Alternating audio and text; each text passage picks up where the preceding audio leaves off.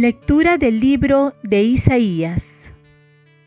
El año de la muerte del rey Osías, vi al Señor sentado sobre un trono alto y excelso.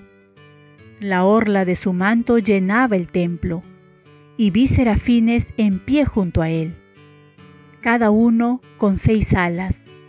Con dos alas se cubrían el rostro, con dos alas se cubrían el cuerpo con dos alas se cernían y se gritaban uno a otro diciendo, Santo, Santo, Santo, el Señor de los ejércitos, la tierra está llena de su gloria. Y temblaban los umbrales de las puertas al clamor de su voz, y el templo estaba lleno de humo. Yo dije, ay de mí, estoy perdido, yo, hombre de labios impuros que habito en medio de un pueblo de labios impuros. He visto con mis ojos al Rey y Señor de los ejércitos. Y voló hacia mí uno de los serafines, con un ascua en la mano, que había cogido del altar con unas tenazas. La aplicó a mi boca y me dijo, mira, esto ha tocado tus labios, ha desaparecido tu culpa está perdonado tu pecado. Entonces escuché la voz del Señor que decía, ¿A quién mandaré?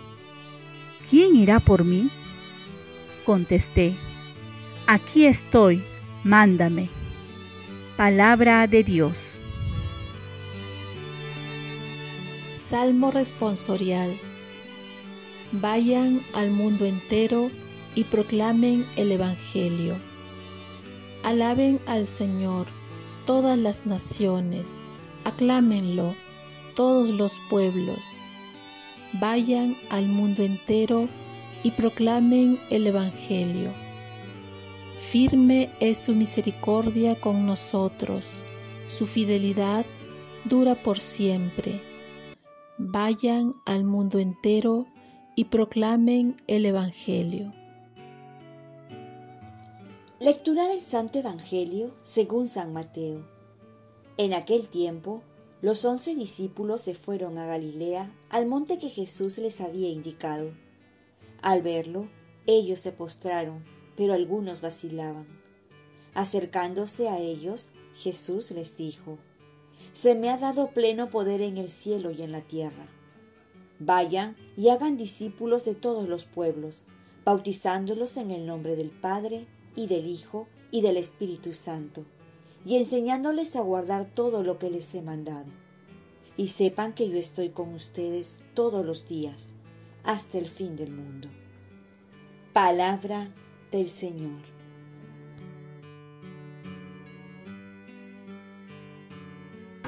Paz y bien.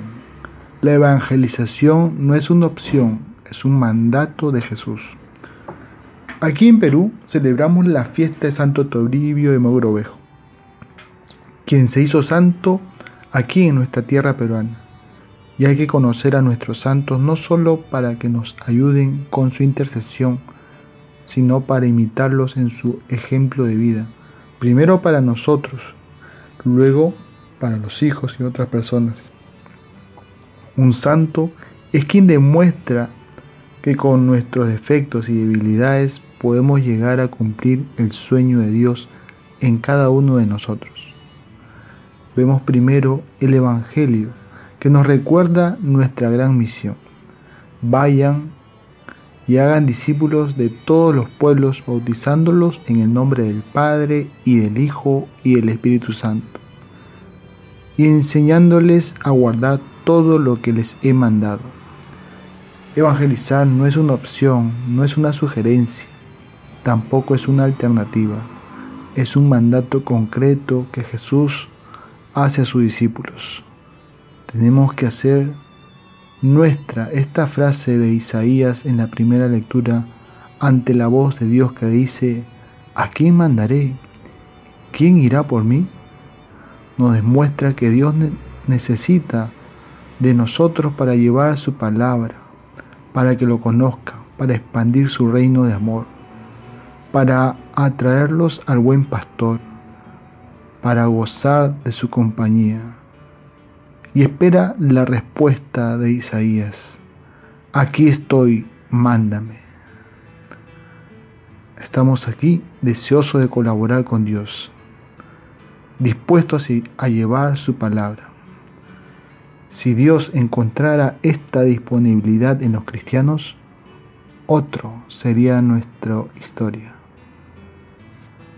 Tú también le dices, aquí estoy, mándame a mí, cuenta conmigo Señor, envíame a mí. Pero Jesús sabe que evangelizar no es tarea fácil. Muchos han perdido la vida por ello. Otros han sufrido destierros, golpizas, cárceles, desprecio de la gente. Por ello, no le basta decirle que vayas, sino que lo más hermoso es que nos dice que se le ha dado todo poder en el cielo y en la tierra, que es invencible, en otras palabras, que nadie lo puede derribar, que tiene mayor poder sobre todos los males juntos, sobre todos los demonios y termina diciendo que está con nosotros todos los días hasta el fin del mundo. Por lo tanto, ya no hay excusas para no evangelizar. Con Jesús a nuestro lado, ya no nada es imposible y ya a nada podemos temer. Esto lo creyó Santo Toribio Mogrovejo.